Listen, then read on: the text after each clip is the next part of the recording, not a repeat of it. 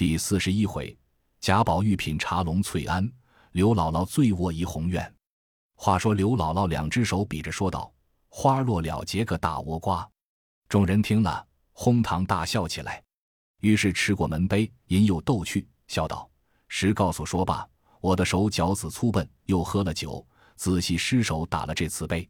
有木头的杯取个子来，便失了手，掉了地下也打不了。”众人听了，又笑起来。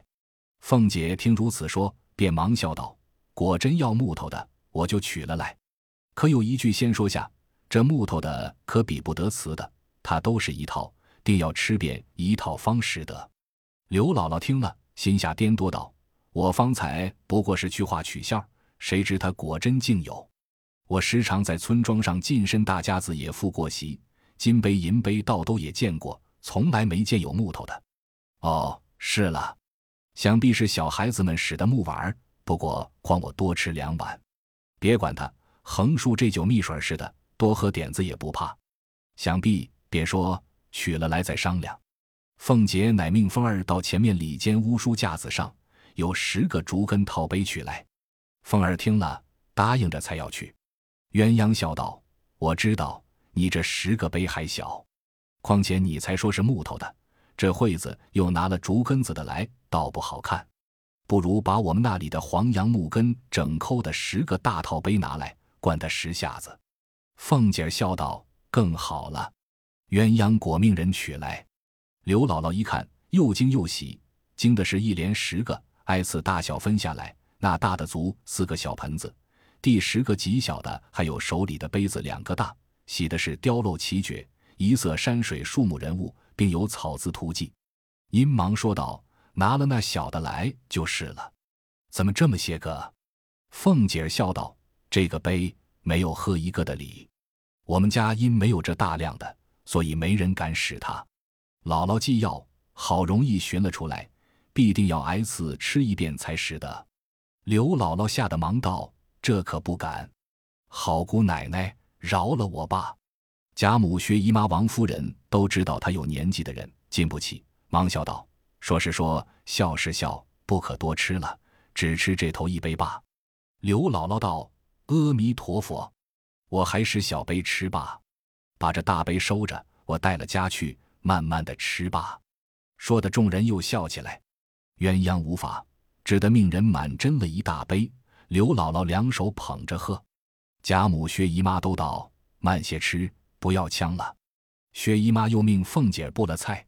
凤姐笑道：“姥姥要吃什么，说出名来，我煎了喂你。”刘姥姥道：“我知道什么名，样样都是好的。”贾母笑道：“你把茄做煎些喂他。”凤姐听说，遗言煎些茄做送入刘姥姥口中，淫笑道：“你们天天吃茄子，也尝尝我们的茄子弄得可口不可口？”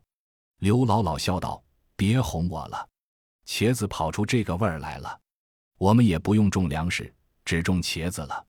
众人笑道：“真是茄子，我们再不哄你。”刘姥姥诧异道：“真是茄子，我白吃了这半日。姑奶奶，你再喂我些。”这一口细嚼嚼，凤结果又煎了些放入口内。刘姥姥细嚼了半日，笑道：“虽有一点茄子香，只是还不像是茄子。告诉我是什么法子弄的。”我也弄着吃去。凤姐笑道：“这也不难，你把四五月里的新茄班摘下来，把皮和瓤子去净，只要净肉，切成头发细的丝儿，晒干了。拿一只肥母鸡，靠出老汤来，把这茄子丝上蒸笼蒸的鸡汤入了味，再拿出来晒干。如此九蒸九晒，必定晒脆了，盛在瓷罐子里封严了。要吃时，拿出一碟子来。”用炒的鸡瓜一拌就是了。刘姥姥听了，摇头吐舌道：“我的佛祖，道得十来只鸡来配它，怪到这个味儿。”一面说笑，一面慢慢的吃完了酒，还只管细完那杯。凤姐笑道：“还是不足兴，再吃一杯吧。”刘姥姥忙道：“了不得，那就醉死了。我因为爱这样，亏他怎么做来着？”鸳鸯笑道。酒也吃完了，这到底是什么木的？刘姥姥笑道：“怨不得姑娘不认得，你们在这金门绣户的，如何认得木头？”我们成日家和树林子做街坊，困了枕着他睡，乏了靠着他坐，荒年间饿了还吃他，眼睛里天天见他，耳朵里天天听他，口里天天讲他，所以好歹真假我是认得的，让我认一认他。一面说，一面细细的端详了半日，道：“你们这样人家，断没有那件东西。那容易得的木头，你们也不收着了。我掂着这杯体沉，断乎不是杨木。”这一定是黄松的，众人听了，哄堂大笑起来。只见一个婆子走来，请问贾母说：“姑娘们都到了藕香榭了，请示下，就演罢，还是再等一会子？”贾母忙笑道：“可是倒忘了他们了，就叫他们演罢。”那婆子答应着去了。不一时，只听得箫管悠扬，笙笛并发，正值风清气爽之时。那乐声穿林渡水而来，自然令人神怡心旷。宝玉先禁不住拿起壶来斟了一杯，一口饮尽。复又斟上，才要饮，只见王夫人也要饮，命人换暖酒来。宝玉连忙将自己的杯捧了过来，送到王夫人口边。王夫人便就他手内吃了两口。一时暖酒来了，宝玉仍归就坐。王夫人提了暖壶下席来，众人皆出了席。薛姨妈也立起来，贾母忙命李纨、凤姐二人接过壶来，让你姑妈坐了，大家才便。王夫人见如此说，方将壶递与凤姐，自己归坐。贾母笑道：“大家吃上两杯，今日着实有趣。”说着，请杯让薛姨妈，又向湘云、宝钗道：“你两个也吃一杯。你林妹妹虽不大会吃，也别饶她。”说着，自己竟干了。湘云。宝钗、黛玉也都干了。当下刘姥姥听见这般音乐，且又有了酒，越发喜得手舞足蹈起来。宝玉因下席过来，向黛玉笑道：“你瞧瞧刘姥姥的样子。”黛玉笑道：“当日圣乐一奏，百兽率舞，如今才一牛耳。”众姐妹都笑了。须臾，乐止。薛姨妈出席笑道：“大家的酒想也都有了，且出去散散再作罢。”贾母也正要散散，于是大家出席，都随着贾母游玩。贾母因要带着刘姥姥散闷，遂携了刘姥姥至山前树下盘桓了半晌，又说与她这是什么树，这是什么石，这是什么花。刘姥姥一一的领会，又向贾母道：“谁知城里不但人尊贵，连雀儿也是尊贵的。偏着雀儿到了你们这里，它也变俊了，也会说话了。”众人不解，因问。什么雀儿变俊了，会说话？刘姥姥道：“那廊上金架子上站的绿毛红嘴是莺歌，我是认得的。那笼子里黑老瓜子怎么又长出凤头来，也会说话呢？”众人听了，又都笑将起来。一时，只见丫鬟们来请用点心。贾母道：“吃了两杯酒，倒也不饿。也罢，就拿了这里来，大家随便吃些吧。”丫鬟便去抬了两张糕几来，又端了两个小捧盒，揭开看时，每个盒内两样。这盒内一样是藕粉桂糖糕，一样是松瓤鹅油卷。那盒内一样是只有一寸来大的小饺。贾母因问：“什么虾？”婆子们忙回：“是螃蟹的。”贾母听了，皱眉说：“这会子油腻腻的，谁吃这个？”又看那一样是奶油炸的各色小面果子，也不喜欢。因让薛姨妈吃，薛姨妈只捡了一块糕，贾母捡了一个卷子，只尝了一尝，剩的半个递与丫鬟了。刘姥姥因见的小面果子都玲珑剔透，各式各样，便捡了一朵牡丹花样的，笑道：“我们那里最巧的姐儿们也不能搅出这么个纸的来，我又爱吃又舍不得吃，包些家去给他们做花样子去倒好。”众人都笑了。贾母笑道。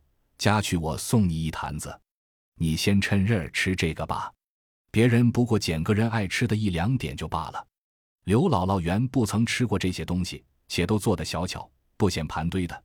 她和宝儿每样吃了些，就去了半盘子，剩的凤姐又命人攒了两盘，并一个攒盒，拿与文官等吃去。忽见奶子抱了大姐儿来，大家哄她玩了一回。那大姐儿因抱着个大柚子玩的。忽见板儿抱着个佛手，便也要佛手。丫鬟哄他取去，大姐儿等不得，便哭了。众人忙把柚子与了板儿，将板儿的佛手哄过来与他才罢。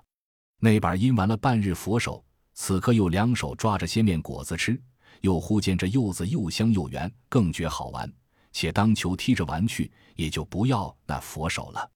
当下贾母等吃过茶，又带了刘姥姥至龙翠庵来，妙玉忙接了进去。至院中，只见花木繁盛。贾母笑道：“到底是他们修行的人没事常常修理，比别处的越发好看。”一面说，一面便往东禅堂来。妙玉笑往里让。贾母道：“我们才都吃了酒肉，你这里头有菩萨冲了罪过，我们这里坐坐，把你的好茶拿来，我们吃一杯就去了。”妙玉听了，忙去烹了茶来。宝玉留神看他怎么行事。只见妙玉亲自捧了一个海棠花式雕漆田金云龙献寿的小茶盘，里面放一个成窑五彩泥金小盖钟，奉与贾母。贾母道：“我不吃陆安茶。”妙玉笑说：“知道，这是老君美。”贾母接了，又问是什么水。妙玉笑回：“是旧年捐的雨水。”贾母便吃了半盏，便笑着递与刘姥姥，说：“你尝尝这个茶。”刘姥姥接来一口吃尽，笑道：“好是好，就只淡些，再熬浓些更好了。”贾母众人都笑起来，然后众人都是一色官窑脱胎甜白盖碗。那妙玉便把宝钗和黛玉的衣襟一拉，二人随他出去。宝玉悄悄的随后跟了来。只见妙玉让他二人在耳房内，宝钗坐在榻上，黛玉便坐在妙玉的蒲团上。妙玉自向风炉上扇滚了水。另泡一壶茶，宝玉便走了进来，笑道：“骗你们吃提几茶呢？”二人都笑道：“你又赶了来茶吃，这里并没你的。”妙玉刚要去取杯，只见道婆收了上面的茶盏来，妙玉忙命将那成窑的茶杯别收了，搁在外头去吧。宝玉会意，只为刘姥姥吃了，他嫌脏不要了。又见妙玉令拿出两只杯来，一个傍边有一耳。杯上镌着“甲”三个立字，后有一行小真字，是晋王楷真完；又有宋元丰五年四月眉山苏轼见于秘府一行小字。妙玉便斟了一家，递与宝钗。那一只形似波儿小，也有三个垂珠篆字，镌着姓喜。妙玉斟了一语黛玉，仍将前番自己常日吃茶的那只绿玉豆来斟与宝玉。宝玉笑道：“常言世法平等。”他两个就用那样古玩奇珍，我就是个俗气了。妙玉道：“这是俗气，不是我说狂话，只怕你家里未必找得出这么一个俗气来呢。”宝玉笑道：“俗说随香入香，到了你这里，自然把那金玉珠宝一概贬为俗气了。”妙玉听如此说，十分欢喜，遂又寻出一只九曲十环、一百二十节、盘球整雕竹根的一个大盒出来，笑道。就剩了这一个，你可吃得了这一海？宝玉喜的忙道：“吃得了。”妙玉笑道：“你虽吃得了，也没这些茶糟蹋，岂不闻一杯为品，二杯即是解渴的蠢物，三杯便是饮牛饮骡了。你吃这一海，变成什么？”说的宝钗、黛玉、宝玉都笑了。妙玉直呼，只向海内斟了约有一杯，宝玉细细吃了。果觉清纯无比，赏赞不绝。妙玉正色道：“你这糟吃的茶，是托他两个的福。赌你来了，我是不能给你吃的。”宝玉笑道：“我深知道的，我也不领你的情，只谢他二人便是了。”妙玉听了，方说这话明白。黛玉因问道：“这谁也是旧年的雨水？”妙玉冷笑道：“你这么个人。”竟是大俗人，连水也尝不出来。这是五年前我在玄木盘相思住着，收的梅花上的雪，供得了那鬼脸青的花瓷瓮一瓮，总舍不得吃，埋在地下。今年夏天才开了，我只吃过一回，这是第二回了。你怎么尝不出来？隔年捐的雨水，那有这样清纯，如何吃的？黛玉知他天性怪癖，不好多话，亦不好多做。吃过茶。便约着宝钗走了出来，宝玉也随出来，和妙玉陪笑道：“那茶杯虽然脏了，白撂了，岂不可惜？依我说，不如就给那贫婆子罢，她卖了也可以度日。”你倒可使得。妙玉听了，想了一想，点头说道：“这也罢了。杏儿那杯子是我没吃过的，若我吃过的，我就砸碎了也不能给他。你要给他，我也不管，我只交给你，快拿了去吧。”宝玉笑道：“自然如此。你那里和他说话受受去，越发连你也脏了，只交于我就是了。”妙玉便命人拿来，递与宝玉。宝玉接了，又道：“等我们出去了。”我叫几个小妖儿来，河里打几桶水来洗地，如何？妙玉笑道：“这更好了。只是你嘱咐他们抬了水，只搁在山门外头墙根下，别进门来。”宝玉道：“这是自然的。”说着，便绣了那杯出来，递与贾母房中小丫头拿着，说明日刘姥姥家去，给她带去吧。交代明白，贾母已经出来要回去，妙玉亦不甚留。送出山门，回身便将门闭了，不在话下。且说贾母因觉身上乏倦，便命王夫人和迎春姊妹陪了薛姨妈去吃酒，自己便往到乡村来歇息。凤姐命人将小桌椅抬来，贾母坐上，两个婆子抬起，凤姐、李纨和众丫鬟婆子为随去了，不在话下。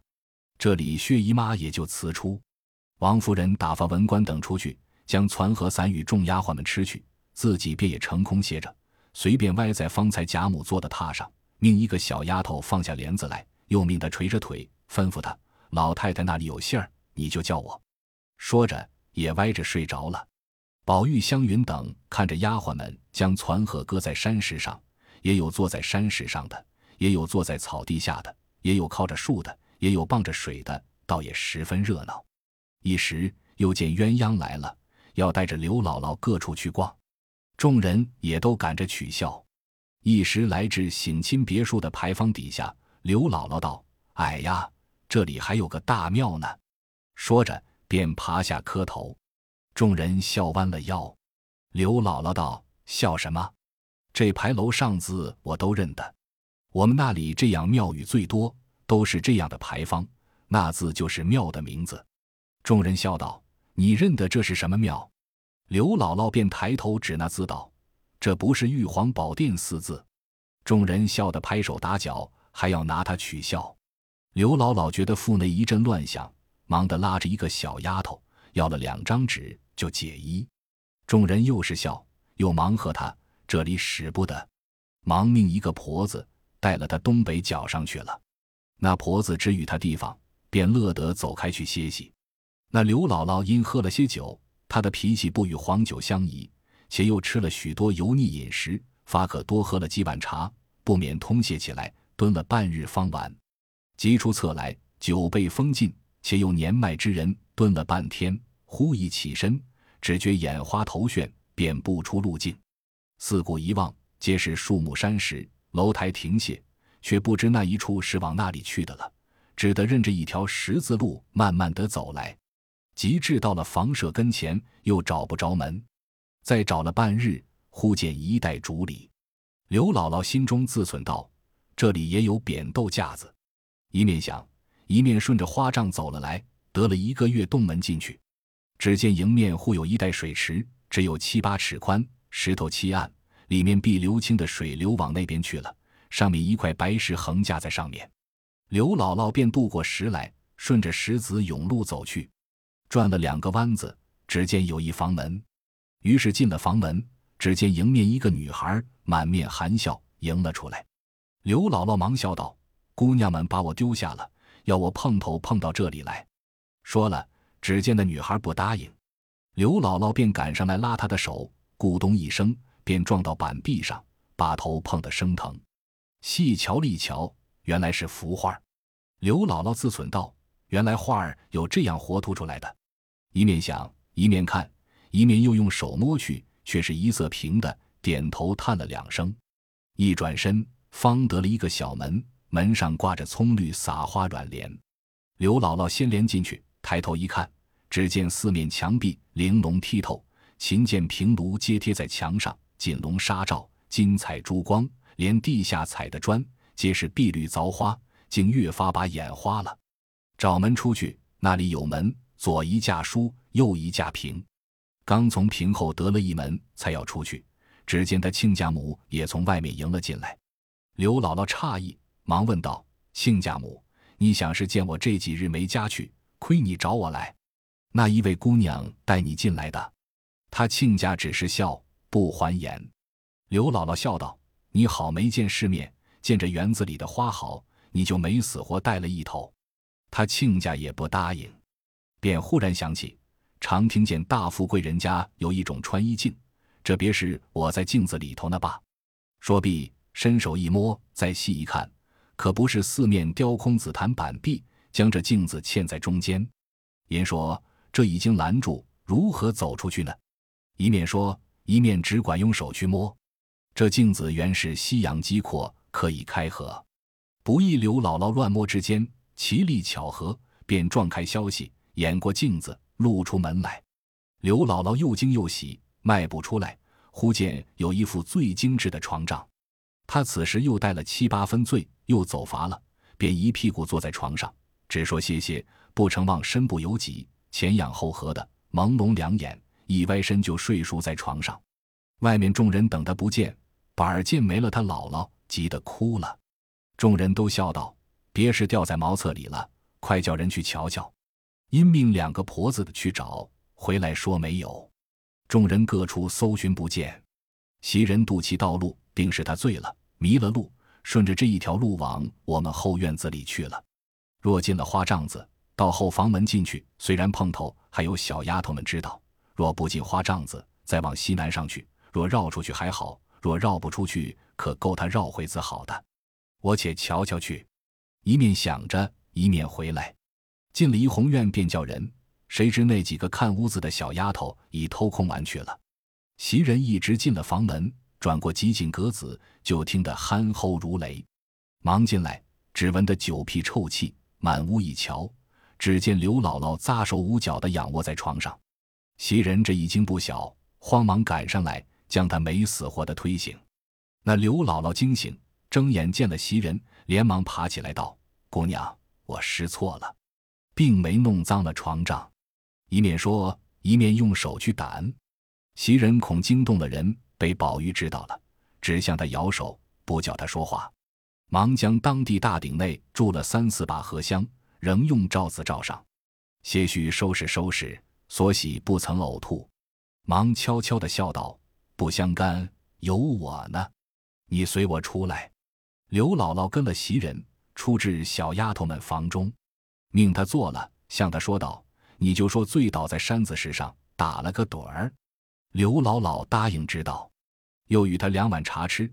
刘姥姥方觉酒醒了，因问道：“这是那位小姐的绣房，这样精致，我就像到了天宫里一样。”袭人微微笑道：“这个嘛，是宝二爷的卧室。”那刘姥姥吓得不敢作声。袭人带他从前头出去，见了众人。